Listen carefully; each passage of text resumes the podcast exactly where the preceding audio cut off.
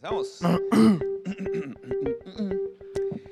Bienvenidos a este programa de Perspectiva, episodio número 17, Andrés.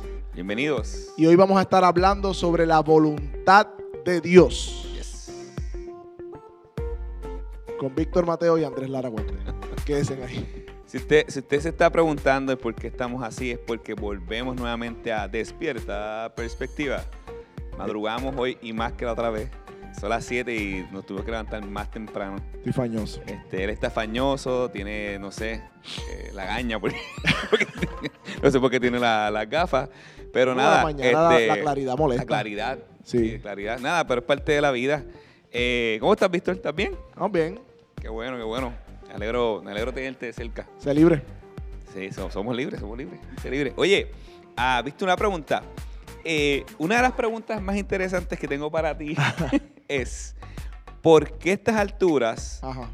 eh, no te has comprado el software bíblico Logos y gastas en lentes, en otras cosas, cuando es algo que puedes para tu crecimiento espiritual? Cuéntame. ¿Qué te llevó a tomar la decisión? ¿Cómo tú sabes si será la voluntad de Dios que tú compraras? que tú compraras Ajá, un lente ajá. sumamente costoso, no voy a decir el precio, versus el software bíblico Logos. ¿Cómo, cómo llegamos a, a saber que esa era la voluntad de Dios para tu vida? Lo que pasa es que los lentes, yo vendí mis cámaras, vendí mis lentes para poder darle un upgrade al equipo. O sea, el equipo de trabajo es equipo de trabajo y eso es otro 20 pesos. ¿Ok? ¿Y qué pasó con la palabra? Bueno, yo tengo como siete Biblias en casa, diferentes versiones, tengo comentarios O bíblicos. sea, tú tienes que tener, me imagino, me imagino que tienes que tener entonces una mesa como esta. Yo soy para análogo tirar todavía. todo A mí me encanta, sí. y buscar, ah, que te gusta, sí, sí. ¿No viste como cuando prediqué? Tenía mi libreta, tenía mi, mi Biblia. Ah, no, cuando tú predicas eso es como que Ah, pues. 300 libros y Eso es trampa, eso de loco. sobre todo. Eso se llama eh, acceso rápido Está bien, sí, Andrés. al trabajo. Pero nada, tranquilo. ¿Y tú cómo estás? ¿Estás bien? Sí, estoy tranquilo, todo bien. Tranquilo. Dormido, pero no es tu culpa. Bueno, sí es tu culpa. ¿Extrañas Disney o no extrañas Disney? ¿No? Está. Cuéntame, a- hablando en serio, ya que traímos el tema de la cámara y logos, eh, muchas personas se preguntan, yo creo que eso es algo constante. Ay, se las quitó la Ya, capa. Yo creo que es capa. algo constante en la vida de muchas personas, el que constantemente se estén preguntando cuál es la voluntad de Dios para mi vida. Ahí está. Y esa pregunta, ¿está bien formulada o hay algo que nosotros debemos saber primero antes de formular esa pregunta? Yo creo que es una pregunta inherente. Y voy a empezar con palabras de domingo. Que Gu- concierne, con que concierne a todos los seres humanos eh, que, ¿verdad? que se denominan creyentes eh, de, Dios, de Dios, ¿verdad? que creen en Dios. Una palabra, una pregunta que quizás en algún momento de nuestra vida no la hemos hecho. Y es la realidad, ¿sabes? No podemos tapar el cielo con la mano. Eh, porque por alguna razón queremos saber el futuro, queremos saber qué yo voy a hacer de aquí a cinco años, con quién me voy a casar, en qué trabajo voy a eh, estar, eh, qué debo decidir, y, quedarme en Puerto Rico, a Estados Unidos. Son preguntas, ¿verdad? Y muchas veces se formulan de manera piadosa. ¿Qué Dios quiera para mi vida? Cuando tenemos ya la decisión hecha también. Son otros 20 pesos. Pero, pero son una pregunta que hay que tener mucho cuidado cómo está formulada, porque es bien interesante. Dice, ¿qué, ¿cuál es la voluntad de Dios para mi vida como aislado, número uno, de la, de la voluntad de Dios, o sea, de, Dios mismo, y aislado de lo que Dios está haciendo, no solamente en mi vida, sino alrededor mío? Sí, esa, esa pregunta debemos iniciarla de una manera diferente o reformularla. Sí, es, sí, yo- ¿cuál es la voluntad de Dios? Es la cosa. ahí ahí, ahí Es la aterrizamos. cosa, Es la cosa. Ahí aterrizamos, ahí indagamos, ahí estamos un buen tiempo para entonces saber qué decisiones tomar en base a esa voluntad de Dios. Y ahí va. Si somos verdaderos creyentes, nos importa lo que Dios quiere. Porque amamos a Dios. Y como amamos a Dios, queremos obedecerle. Por ende, lo que Dios quiere para nosotros se convierte en nuestra prioridad. Lo que pasa es que cuando formulamos la pregunta, no estamos pensando en lo que Dios quiere, estamos pensando en lo que yo Quiero. eh, quiero saber de que Dios tiene para mí. Y eso es, eh, eh, ¿verdad? Eh, eh, para, para poder contestar esta pregunta hay que hacer ese switch de dónde sale la pregunta, si sale de una manera mirándome a mí mismo como centro o mirando a Dios como centro. Y usualmente las personas que hacen esta pregunta, o, o, ¿verdad? con el acercamiento con que lo hacemos, inconsciente o lo hacemos pensando en nosotros, en mis circunstancias, en lo que yo quiero, en lo, cómo Dios me sirve a mí, en vez de cómo yo sirvo los propósitos de Dios. Sí, y ahí, y ahí entonces nosotros debemos de tener eh, cuidado de nosotros como individuos. eh, eh, lo voy a explicar porque tenemos que tener cuidado. si tú estás constantemente pensando en qué Dios quiere para mi vida, qué Dios quiere para mi vida, qué Dios quiere para mi vida, y vives una vida así constantemente pensando en eso, pudiera ser que es una muestra de falta de fe y falta de confianza en el Señor. ¿Por qué? Porque estás todo el tiempo indagando en un futuro Ajá. con ideas No en, vez de, en vez de descansar en la voluntad revelada de Dios. Espérate, ahí vamos a esa parte. Éramos esa parte, sí. Ujú. Quedo- ¿Qué, qué- qué la Biblia muestra uh, o que nosotros como, como individuos, los- la, la gente que ha estudiado la palabra de Dios, eh, saca de la Biblia para nosotros poder entender el tema un poco complejo, por así decirlo, de la voluntad de Dios? ¿Qué, qué dos, qué dos términos se pueden decir sobre el tema de la voluntad de Bueno, los teólogos, hay unos que lo dividen en tres, otros en dos. Nosotros vamos a hacerlo más sencillo, vamos a dejarlo en la división en dos acerca de la voluntad de Dios. Está la voluntad de Dios decretiva, que es la que no ha sido revelada, que es la que es de Él. Eh, hay un, un pasaje en Deuteronomio 29, si lo tienes por ahí, si no lo busco rapidito. Se dice, las cosas secretas pertenecen al Señor, nuestro Dios, mas las cosas reveladas nos pertenecen a nosotros y a nosotros y a nuestros hijos para siempre, a fin de que guardemos todas las palabras de esta ley. O sea, que hay unas cosas que no han sido reveladas, que son de Dios, que Dios eh, ha decretado que sucedan y van a suceder. Esa voluntad no, va a ser inquebrantable. Vamos a poner un ejemplo de, de esa voluntad decretiva para los que nos estén viendo. Algo sencillo, la- el día en que Cristo va a regresar por su iglesia. Bien, Dios ha decretado el día y la hora y Dios sabe en su voluntad cuándo es ese día. Nosotros no sabemos y vemos la gente cómo quiere investigar y meterse en esa voluntad eh, oculta de Dios para a través de números, cálculos, eh, señales, tratar de descifrar cuándo es que Cristo regresa por su iglesia. Y eso, hasta cierto punto, es un tipo de, no brujería, pero un tipo de ocultismo, de meterse en algo que no sabemos, eh, algo que no podemos, eh, que Dios no nos ha revelado y todo son especulaciones. Y hay personas que creen firmemente hasta fecha y han puesto fecha. O sea, es meterse en cosas en donde no debemos meternos porque Dios no nos ha revelado el día ni él, la hora. él- él no, él no quiso, en su soberanía, él no quiso Ajá. revelar eh, todas las cosas, ni todos los eventos pas- pasados, presentes y futuros, eh, como cosas que pasan en el mundo, como circunstancias. Sabemos, sí, que Dios ha dicho que todo obra para bien Ajá. conforme a lo que Él ha escogido desde antes de la fundación del mundo. Son, son pinceladas de, Pinceladas. de decir, tranquilos, yo estoy, Esto yo va a estoy pasar, control, esto, va a pasar, o- pero no te voy a decir que, que- que- que exactamente el día, pero vas a ver esto. el día, eh, también el día de tu nacimiento tampoco Claro. eh, fue. tú, tú no sabías sabía. cuándo te ibas a nacer, ¿entiendes? ¿Cuándo vamos a morir? Eh, ¿Cuándo vamos Hay a gente que morir? se mete en eso. Exactamente. o sea, y realmente son, son áreas donde Dios nos llama. Pero ya eres que sí Dios nos llama. Claro que sí. ¿Cómo Y se le llama eso? Eso se llama la voluntad revelada. O sea, que la- para, para resumir esta parte de la decretiva. o hay- voluntad de mandamientos. Hay una voluntad que, que está oculta a nosotros, que Dios no nos ha mandado a investigar, que esa es la que usualmente la gente quiere. También, por ejemplo, antes de pasar a la otra, eh, que yo voy a estar haciendo de aquí a cinco años. Yo no sé. Yo no sé si voy a estar aquí, en esta iglesia, en Puerto, en Puerto Rico. Yo no sé si voy a estar en San Juan. Yo no sé. Plantando. Eh, no sabemos. no, cantando no. Ya, ya Dios me ha revelado. este, este, X, Y, Z, si voy a estar en mi trabajo, si voy a estar en otro. O sea, hay cosas sobre el futuro que Dios no ha decidido, en su soberana voluntad, revelarnos, sino que nos ha mandado a caminar por fe y a confiar en Él y nos ha dado muchas cosas, muchos elementos como la comunidad de fe, la Biblia, entre otras cosas, la oración, para que descansemos en esos procesos. Pero la gente se quiere meter mucho en qué va a pasar de aquí a un año, en qué, dónde voy a estar, cuál, o sea, ese tipo de voluntad eh, Dios no nos ha mandado, pero sí nos ha mandado a la otra, que es la que vamos a entrar ahora. Y eso, hecho, todos los elementos que tú acabas de decir, que es la familia de fe, que es el consejo, que si la palabra, que si la oración, viene ahora entonces a, hacer la voluntad de mandamiento. Ajá. o la voluntad revelada. A mí me gusta la voluntad de mandamiento, Sí. entiendo que es una parte más práctica, porque esa voluntad de mandamiento nos lleva a su palabra. Claro. Nos lleva a depender de qué Dios ha dicho en su palabra, que nosotros debemos hacer como sus criaturas, Ujú. hechas a imagen y semejanza de Él. Yo creo que la- las personas que están llenas de la... eh, o sea, a veces queremos saber lo que Dios nos ha revelado, pero lo- no estamos siguiendo lo que Dios ya ha revelado. Y ese es el problema que yo entiendo que muchas personas tienen a, a saber la voluntad de Dios. Sí. Porque ya Dios nos ha revelado en su palabra que cosas claras que Él quiere que andemos, que vamos a entrar en unos textos ahorita. Pero entonces no nos ocupamos en esas cosas, pero queremos saber lo que Dios no nos ha revelado. No, no, no, espérate. eh, estás marcando esa Biblia, yo no puedo creerlo. Esa Biblia no Sí, se marca. sí, se marca así. No se puede marcar. este, si Dios ha revelado en su palabra eh, ciertas cosas que Él quiere de nosotros, claras, que vamos a entrar en algunos textos como eso, porque estamos y no estamos cumpliendo eso, no estamos andando, ¿verdad? En dependencia de Dios para poder tra- entrar en esos mandamientos, porque estamos buscando lo, lo no revelado. ¿sabes? Y- pero ahí está el detalle. Es como decir, ok, Dios habló Ajá. por medio de su palabra y nosotros queremos escuchar a Dios por otros medios. Ajá. Entonces no hace sentido, eh, ok, la voluntad de Dios cuál es? Abra su Biblia, léala y va a ver la voluntad de Dios Claro. para su vida.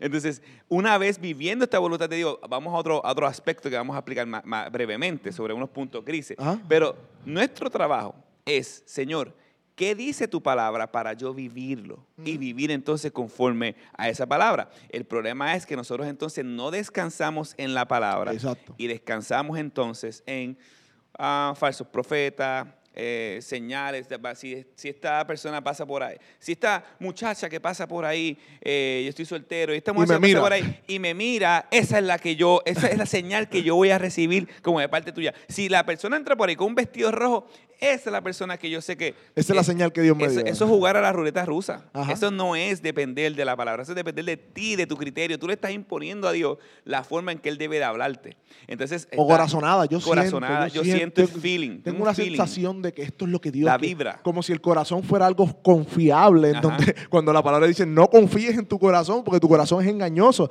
Y las personas, uy, mira, estoy predicando. la Biblia dice que tu corazón es engañoso. Y nosotros, no, no, es que mi, mi corazón me inclina. Espérate, espérate. Si, si la Biblia dice que el corazón es engañoso, ¿quién lo conocerá? Más perverso que cualquier Yo otra recuerdo cosa. una vez una persona que me, se me acercó y me dice, ah, este, el domingo estuvo, eh, estuvo regular el, el culto. Y yo, ay, ¿por, ¿y por qué estuvo regular? No, porque no, no, no, no profetizaron. Ay, me acordaste de algo. Y yo digo, pues ¿cómo que no profetizaron? Eh, no, porque eh, el culto está bueno, mm, no, no, no cuando abran la Biblia o enseñen la palabra, bueno. sino cuando alguien viene y dice algo específicamente para ciertas personas, este es el número de la suerte, no, eh, no, algo así, como que esto es para ti, esta persona, al pro- ajá. eh, hoy viene algo para ti, este es tu milagro, tu noche, y yo digo, pero es que eso no se trata de la fe, eso, eso es jugar como al horóscopo. Ajá. Ese, y y, eh, tuvimos una, una discusión, ¿verdad? Bastante, hace fue tiempo, bastante sana, en el sentido de que ella estaba dependiendo más del hombre de lo que decía la propia palabra de Dios. acordaste una experiencia que tuve. Me invitaron a predicar a un servicio de jóvenes en una iglesia. Y luego que hablo de, de segunda de Timoteo acerca de que Dios no nos ha dado espíritu de temor, de cobardía, sino dominio propio, y le, remue- le- le- le explico la palabra, estoy casi una hora con ellos. Al final oramos, y cuando yo estoy en el parking con mi esposa, se acerca una niña de 13 años, llorando porque Dios no le habló.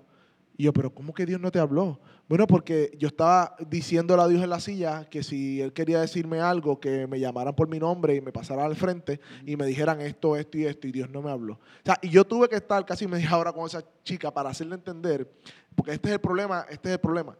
La iglesia le ha hecho entender, en general, los pastores, la, iglesia evangélica es más, más carismática que otra cosa, eh, o pentecostal, que Dios, la manera en que Dios habla a las personas a través de el profeta que viene y yo te voy a revelar lo que Dios quiere para tu vida. Es una, una Y- tipo de experiencia. Ah, y se convierte, el culto se convierte en una especie de expectativa, no de la palabra de Dios, porque ya la palabra de Dios pasa a un segundo plano, al llamado. O sea, el, el pastor predica, la gente escucha, amén, vamos a hacer el llamado. Mira, yo he visto gente que ni atiende la predicación y se para al frente para que le digan algo de parte de Dios. Entonces, Dios se convierte Eso- en un, eso muy, muy triste. un- una suerte de consulta espiritual. Entonces, la palabra de Dios piensa, pasa a pasar a un segundo plano y el profeta se ve engrandecido y la palabra del profeta y la gente detrás del profeta. Yo, me- yo recuerdo de, de, por ejemplo, servicios que hacían y viene tal persona, ah, ese Dios lo usa. Se llenaba el servicio a capacidad porque la gente iba detrás del profeta y la palabra de Dios al lado. El, o sea,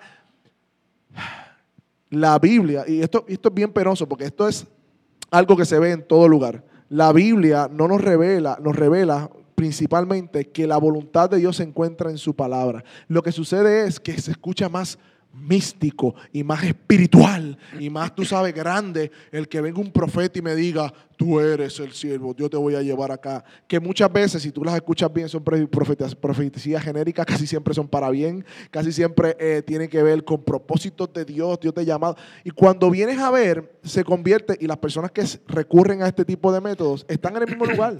Los propósitos de Dios están revelados en su palabra Ya. y esa es su voluntad. Por ejemplo, hay varios textos que vamos a mencionar. Primero, Romanos 12, capítulo 2. Bueno, el 1 también, el capítulo Ajá, uno, 12, podemos empezar versículo, pero ah, no os conforméis a este siglo, sino transformaos por medio de la renovación de vuestra mente, para que comprobáis cuál es la voluntad de Dios buena, agradable y perfecta. Y la manera bíblica de transformar nuestra mente es por medio de su palabra, leyéndola, meditándola, estudiándola. Otro texto, Primera de Tesalonicenses, capítulo 4, versículo 3, que dice, la voluntad de Dios es que sean Santos. santos, aléjense de todo pecado sexual. ¿Ve, ve, ve- ve cómo Dios nos está hablando? Ajá. Esa es la voluntad de Dios para nuestra vida.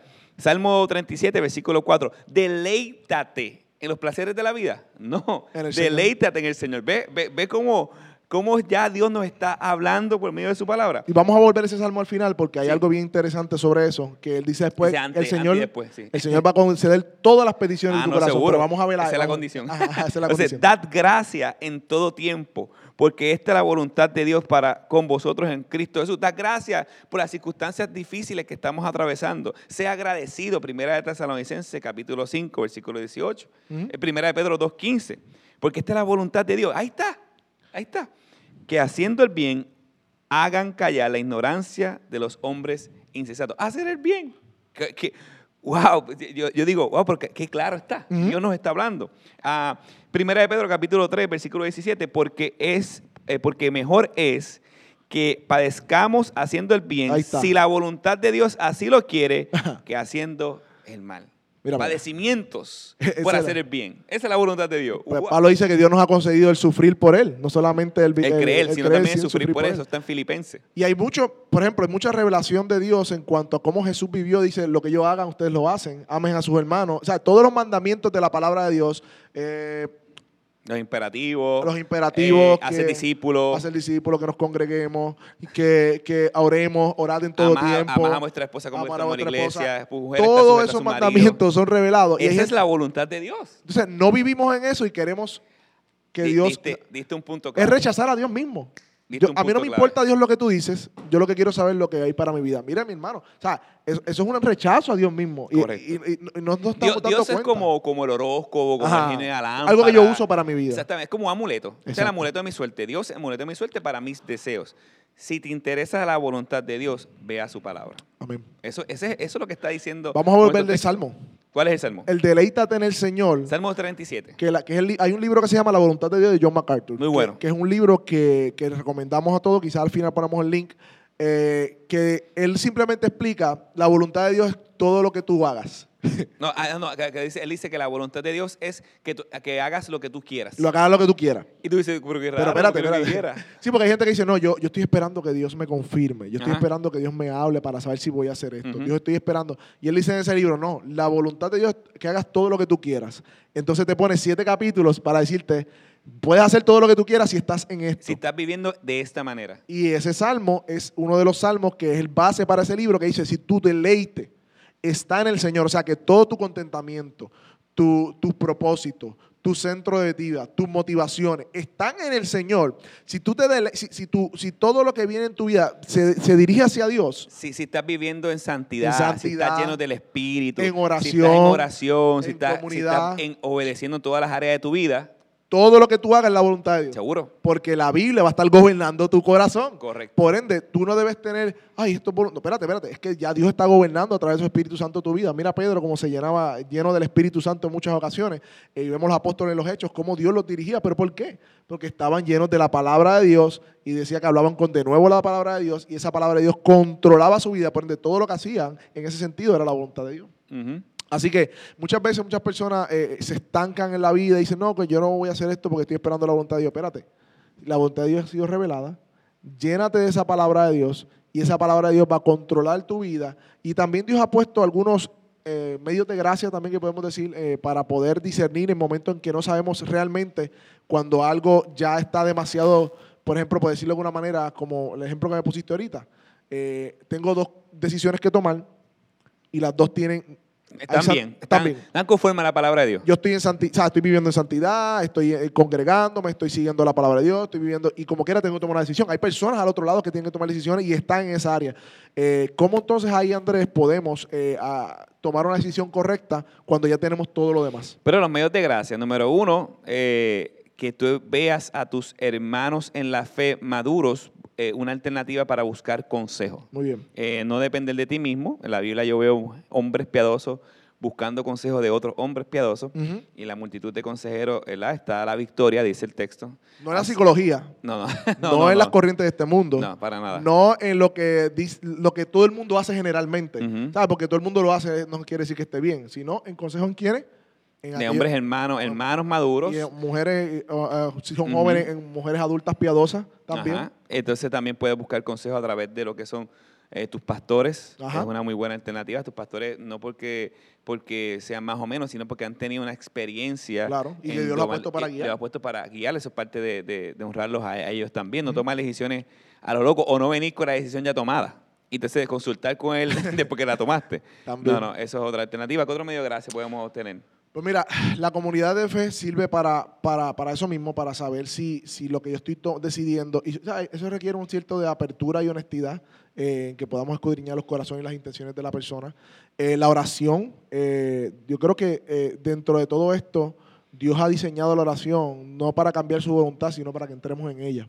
Y muchas veces son los tiempos de oración en donde Dios eh, sintoniza nuestros deseos con los deseos de Él. Eh, y no podemos quitar eso de- de- del panorama. Yo creo que Dios ha dado la oración como un medio, eh, y no la oración egoísta, sino oración bíblica, la oración, y, y mucho la recomendación que hago es que oremos la Biblia.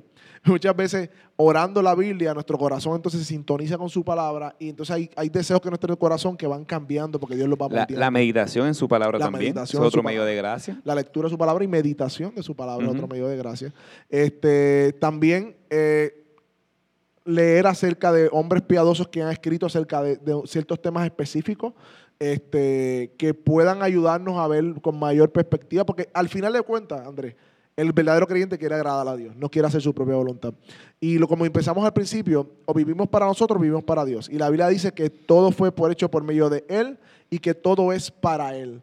¿Cómo esta decisión que yo voy a tomar eh, sirve dentro de los propósitos de Dios en vez de mis propósitos? ¿Cómo esta decisión? Sí, sí hay un, claro, nosotros pensamos en beneficio familiar, pensamos en economía, pensamos en todas estas cosas que tenemos que ser responsables, como uno dice, porque Dios nos ha llamado a ser responsables. Pero espérate, ¿cómo estas decisiones, más que ser responsables con mi bolsillo, con mi conveniencia, cumplen o van a estorbar? la- por ejemplo, si lo que yo voy a hacer me aleja de Dios, eh, donde yo me voy a mudar, no hay una iglesia cerca eh, que sea sana, donde, eh, donde, donde voy a trabajar, no voy a poder venir al servicio. O sea, esos son banderas rojas que tenemos que levantar, que nos dicen, espérate, Eso, es- pero, es- es para- son cosas que parecerían obvias. Pues dices, pero hay no, personas que no lo ven hay así. personas que no lo ven así, correcto. Exacto. Porque entonces la iglesia, la comunidad de hermanos y Ajá. la Biblia pasa a un segundo plano. la familia que Dios nos ha añadido. correcto, correcto. Exacto. Y hay un texto que dice que todo me es lícito, pero no todo me conviene. Y este, así que yo creo que la- hay áreas grises en nuestra vida que quizás eh, no podemos decir es malo, es bueno, pero entonces ahí entra el consejo pastoral, el consejo de la comunidad, la comunión, la oración, la meditación de la palabra y lo que, dici- lo que dijimos ahora. Así que básicamente yo creo que eso es la voluntad de Dios que se nos queda, Andrés. No, pues no queda nada. No queda nada. Eh, La voluntad de Dios que terminemos. Eso es lo que Dios queda. Así que si estás del otro lado y estás preguntando cuál es la voluntad de Dios, si tú no te has arrepentido de tus pecados y has venido en Cristo arrepentimiento y fe, olvídate del trabajo que tienes que buscar, olvídate si Dios quiere que te cases con X persona. La voluntad de Dios, primero que todo, es que, Que tú tú te salvo. arrepientas y que tú seas salvo. Por ende, arrepiéntete de tus pecados y ven a Cristo en arrepentimiento y fe. Eh, no podemos ve- venir, eh, muchas personas que no se han arrepentido y quieren saber la voluntad de Dios. Mira, la voluntad de Dios es que tú te arrepientas primero que todo de tus pecados y que vengas en arrepentimiento y fe a Él. Que creas en el Evangelio, que seas salvo de la ira venidera. Eso sí es la voluntad de Dios. Y también es la voluntad de Dios clara que todo creyente expande el Evangelio. Porque a fin de cuentas, Andrés, estamos aquí.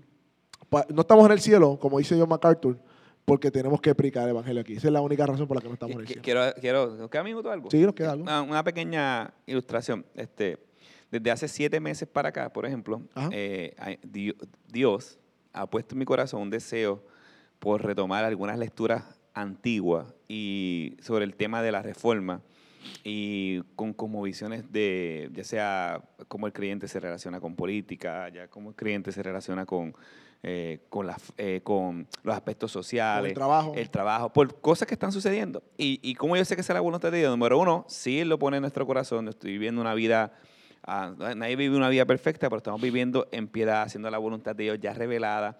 Entonces, cuando Él pone esos deseos en el corazón, yo ayer estaba hablando con mi esposa de un libro que compré y ella me decía, eh, este, este libro, eh, una pregunta, ¿y cómo yo puedo aplicar eso a mi vida? ¿verdad? Sobre unos conocimientos.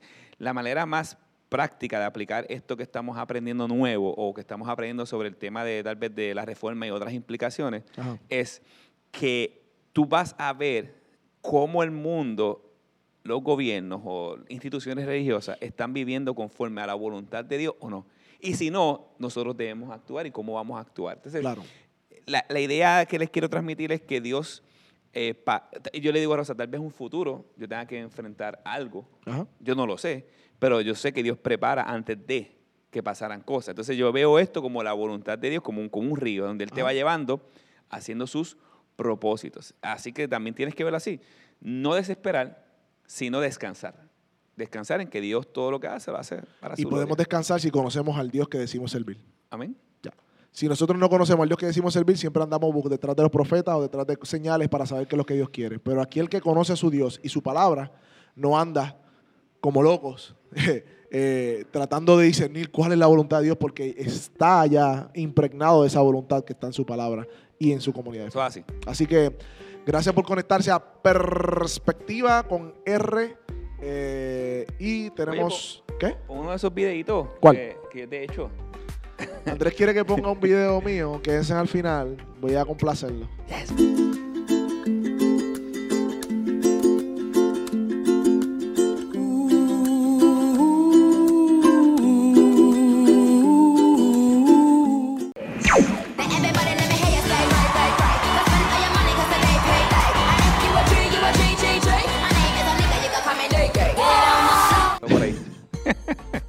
Síguenos. No se parece a- Facebook, no se Twitter, parece a mí. Spotify. Oh, diste Spotify. Spotify. Episodio número 17, Perspectiva. Bye.